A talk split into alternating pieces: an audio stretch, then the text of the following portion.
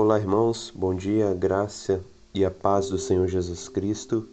Nesse momento eu gostaria de trazer uma meditação no capítulo 6 de 2 Samuel, nos versículos 6 ao 7. Quando chegaram à ira de Nacon, estendeu Uzá a mão à arca de Deus e a segurou, porque os bois tropeçaram. Então a ira do Senhor se acendeu contra Uzá e Deus o feriu ali por esta irreverência e morreu ali junto à arca de Deus. O contexto dessa passagem lida é muito interessante. É um contexto de alegria, é um contexto de entusiasmo da parte do rei Davi.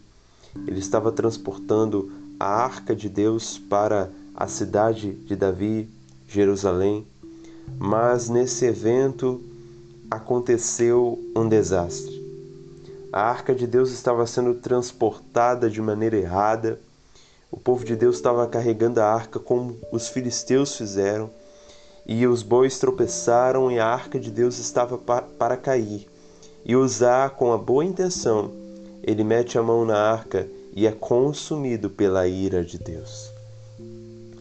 Nós observamos nisso que as boas, as boas intenções não justificam a desobediência. Deus estabeleceu um padrão como deveria a arca ser conduzida em Êxodo 25, versículos 12 ao 14, e em Números 4, verso 4 ao 15. E ainda que no entusiasmo, na alegria, estava assim, o povo, principalmente o rei Davi, eles esqueceram o principal, da obediência à vontade revelada. Os bois tropeçaram, a arca de Deus ia cair, Uzá estendeu a mão com a intenção de evitar a queda da arca, porém, desobedeceu ao mandamento: nas coisas santas não tocarão, para que não morram. Números 4, 15. Boa intenção não é obediência. Você pode estar pensando que essa maneira que você adora Deus é a maneira como ele se agrada. Você pode estar pensando que a maneira que você leva a sua vida cristã é a maneira que agrada a Deus. Você diz: Bom, eu tenho boa intenção nisso. Eu faço isso, eu faço aquilo com alegria. Mas era esse sentimento que o povo aqui estava: alegria, entusiasmo. Porém, a ira de Deus foi derramada porque não havia obediência. Deus requer de nós obediência, isto é, uma conduta conformada com a Sua palavra. Deus não quer mera boas intenções, Ele quer obediência à Sua vontade revelada. A maneira como Ele quer que vivamos a nossa vida cristã está expressa nas Escrituras e devemos considerar isso com devida reverência, com devida diligência.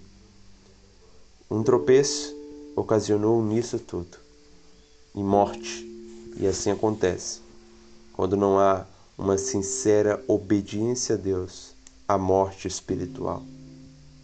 E a consequência da desobediência de usar, como já dito, foi sim a morte, a ira de Deus revelada. Usar morreu junto à arca de Deus, porque Deus se rompera contra ele.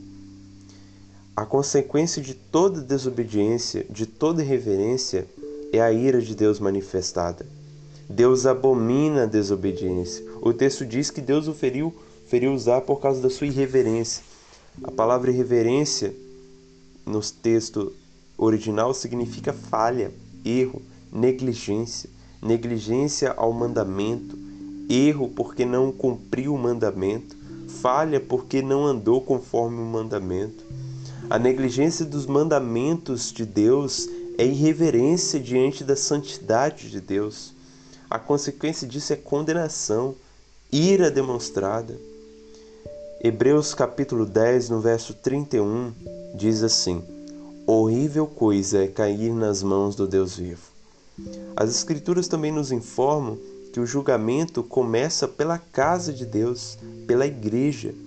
Nós, como povo de Deus, somos, seremos julgados na maneira como nós levamos o nosso cristianismo. E quanto mais aqueles que rejeitam a Deus serão também julgados de uma maneira horrenda porque desprezam, negligenciam a palavra de Deus, os mandamentos de Deus.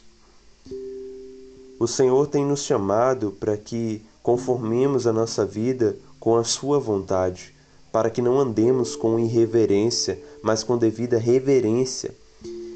Como disse Zacarias no seu cântico no Evangelho de Lucas, nós devemos viver em santidade e justiça todos os dias da nossa vida diante dele, diante de Deus. E nós não venhamos cometer o mesmo erro de usar, que trocou a, a obediência pela boa intenção. Nós possamos preferir obedecer, porque, como disse Samuel, o profeta, obedecer é melhor que sacrificar. Obediência a Deus é melhor do que qualquer boa ação. Obedecer é melhor do que sacrificar. E se não houver obediência, haverá condenação, ira derramada. Deus manifestará, manifestará a sua aversão a um pecador que o trata com devida irreverência. Possamos então, meus irmãos, meditar nessa palavra e viver uma vida santa, reverente diante de Deus.